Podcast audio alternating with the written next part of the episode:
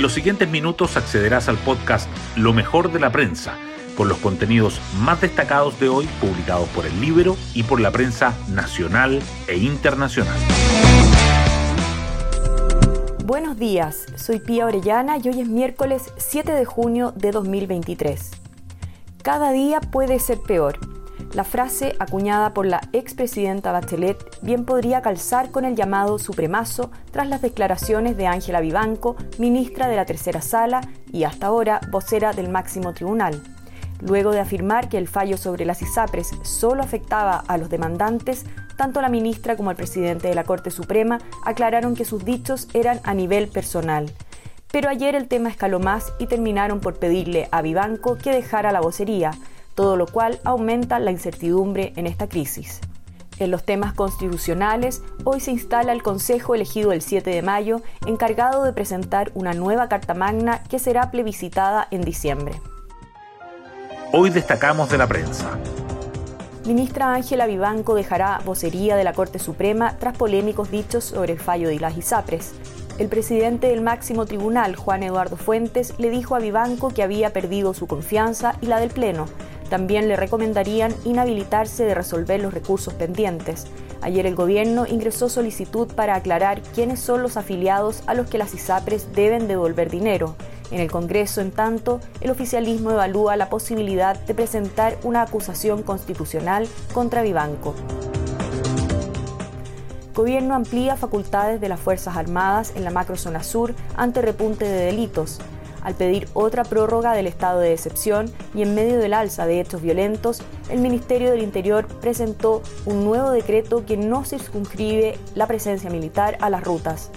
Volvemos al mecanismo de declaración tradicional, así se evita cualquier argumentación sobre un estado de excepción acotado, explicó el titular de justicia. Parlamentarios valoraron el cambio y aprobaron la solicitud para renovar la medida. Republicanos impulsa a Beatriz Evia para liderar el Consejo Constitucional y oposición presidiría todas las comisiones. Inosca Payauna declinó su postulación tras ser cuestionada por un caso de hurto ocurrido en 2007, entre otras cosas, y la colectividad fundada por José Antonio Cast optó por Beatriz Evia. Republicanos y Chile Vamos se quedarían con la presidencia de las cuatro comisiones, mientras que Aldo Valle, independiente en el cupo PS, tendría el respaldo necesario para ser el vicepresidente del órgano que se instala hoy. Hacienda apuesta por pacto fiscal y define siete destinos para la recaudación. El ministro Marcel se reunió con la CPC y detalló propuesta para reactivar la reforma tributaria. Entre las prioridades a financiar se incluyó la deuda histórica de profesores, pero eso dejó fuera la condonación del CAE. El empresariado valoró la apertura a analizar temas como la eficiencia del gasto público. La oposición, en tanto, pide cerrar el acuerdo en el Congreso. En el libro les contamos que reemplazante de ministra Jara en Santiago se mantiene en su cargo a más de un año de ser denunciado por agresión contra funcionaria. El administrador municipal de Irací Hasler, Claudio González, fue denunciado en mayo de 2022 por empujar a una funcionaria de la Dirección de Aseo y Ornato. A ese puesto llegó en enero del año pasado para reemplazar a la actual ministra del Trabajo. Amplia negativa en Comisión de Constitución anticipa rechazo a sexto retiro en Cámara de Diputados. La instancia despachó con informe negativo, 10 votos en contra y 3 a favor, el proyecto que fusionó las mociones que buscaban un nuevo rescate de ahorros previsionales. La sala lo votará hoy y el gobierno espera que también lo rechace. Violentas 48 horas en la región metropolitana, 8 homicidios, 7 con armas de fuego.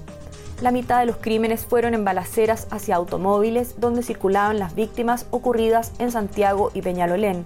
También hubo asesinatos en Huechuraba, Pedro Aguirre Cerda, Puente Alto y Recoleta. Expertos piden no normalizar el fenómeno. Proyectos ingresados a evaluación ambiental caen a su menor nivel en 26 años.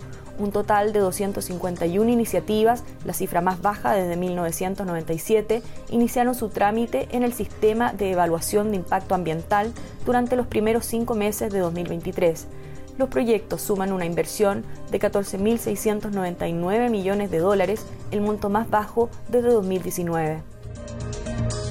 Colo Colo cae ante Boca Juniors, pero mantiene la opción de clasificar. El cacique perdió 1 a 0 en la bombonera y mostró nuevamente sus serios problemas de definición. Sin embargo, el pase a los octavos de la Copa Libertadores sigue estando en sus manos. Debe vencer a Pereira, que ayer cayó ante Monagas. Muere Astrud Gilberto, la voz de la chica de Ipanema.